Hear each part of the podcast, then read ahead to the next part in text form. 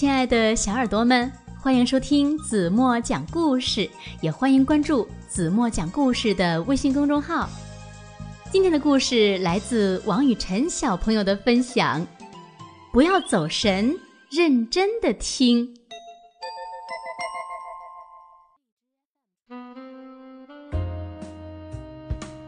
皮皮是一只耳朵特别大的兔子，但是呢，耳朵大并不意味着能够听进去别人说的话。皮皮总是三心二意的，别人说话的时候，他总是想其他事情。皮皮，我们不是说好了玩跳房子的吗？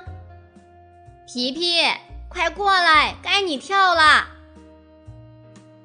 皮皮呢，又不知道在想什么了。还有一次啊，他还以为妈妈消失了，伤心的大哭了一场。嗯嗯，妈妈，你怎么不说一声就外出了呢？妈妈不是跟你说了？出去倒垃圾了吗？嗯，你什么时候说的呀？哎呀，就是刚刚你玩火车的时候呀。皮皮仔细想了想，好像是有这么回事。哎呀，妈妈说的话没进入我的耳朵，他们究竟？跑到哪儿去了呢？还有一次，皮皮找不到小伙伴们了，他把整个村子都找了一遍。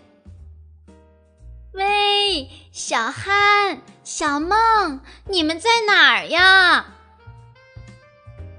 皮皮，你是在找你的朋友们吗？嗯。刚刚小憨让我，嗯，去一个什么地方来着？哎呀，他说的时候呀，你肯定走神儿了，对吧？皮皮歪着脑袋纳闷儿的想：哎，朋友们说的话究竟跑到哪儿去了呢？昨天，因为没有认真听老师的话，皮皮惹同组的同学生气了。咦，皮皮，不是说好你带纸箱来的吗？哦，纸箱，不是说裁纸吗？老师说话的时候，你又想其他事情了吧？你看别的小组。都做的那么好，再看看咱们，这都是什么呀？幸亏老师给了他们几个纸箱，可是他们组做出来的东西呀，真的很难看。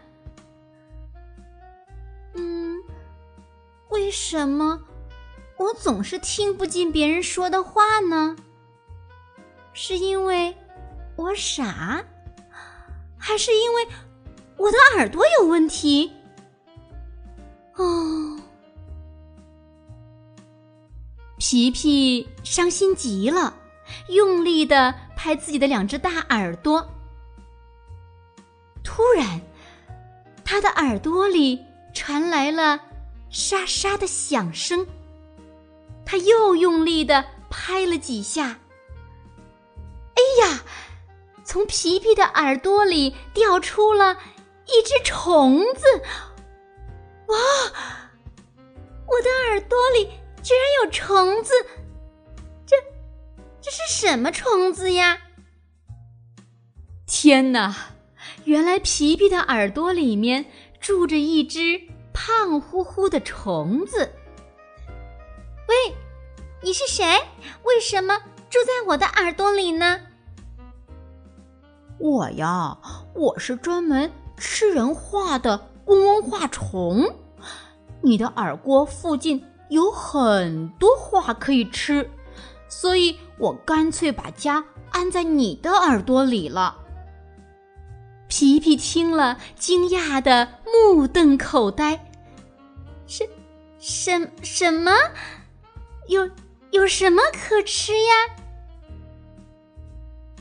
你想其他事情的时候，别人说的话是没法进入你的耳朵的，他们会一直在你的耳郭附近飘着。这样的话，我就能一句一句的把它们吃掉了。嗯，谢谢你总是在别人说话的时候想其他事情。哼，你你你这只讨厌的虫子！都是因为你，我才听不进别人说的话，整天犯错。皮皮生气的晃了晃他那两只大大的耳朵，想把它们当成苍蝇拍儿去拍打嗡嗡虫。呜呼，除非我自己愿意，否则你是赶不走我的。要是一只兔子。都能捉到我，我还算是只虫子吗？皮皮又生气又伤心。嗡嗡虫的话虽然很可恶，但是把它招惹来的毕竟是自己呀。是呀，谁也没有强迫我在听别人说话的时候想其他事情呀。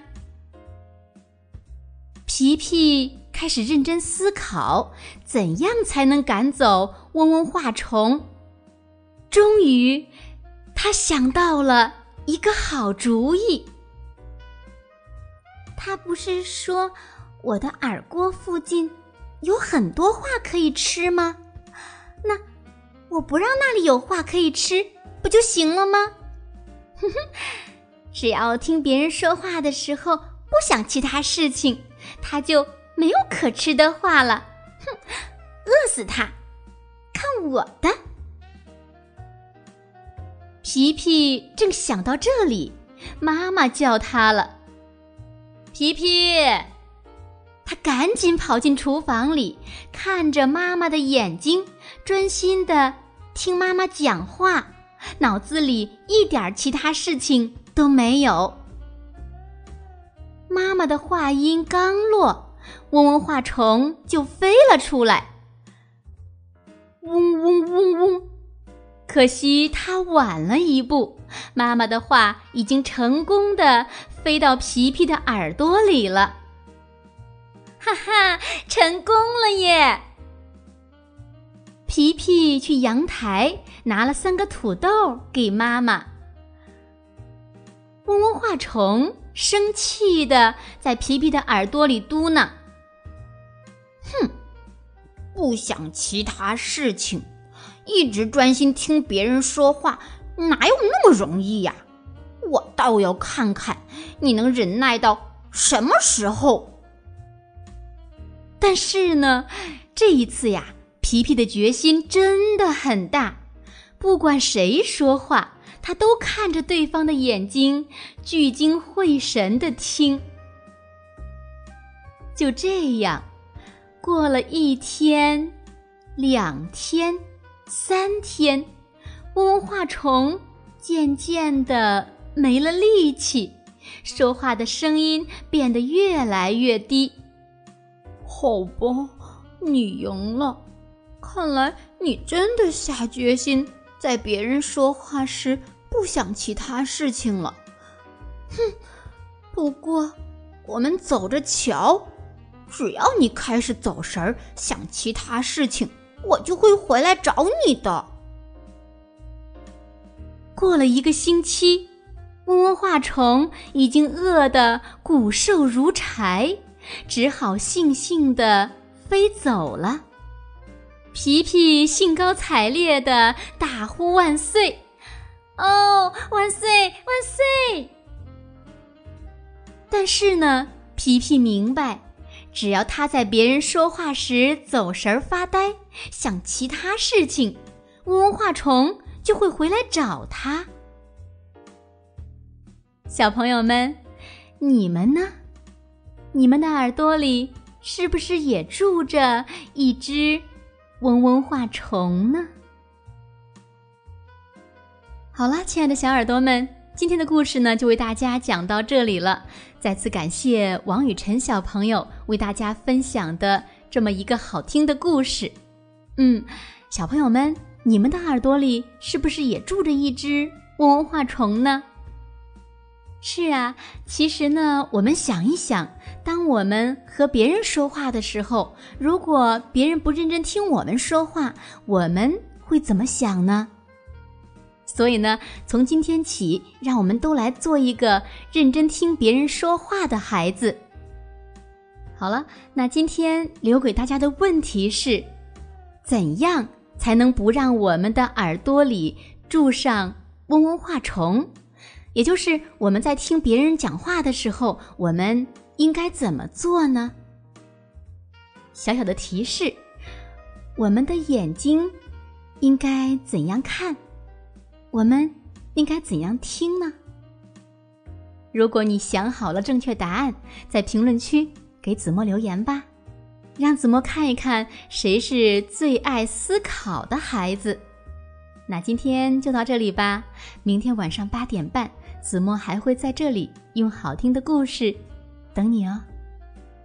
轻轻的闭上眼睛，一起进入甜甜的梦乡吧。晚安喽。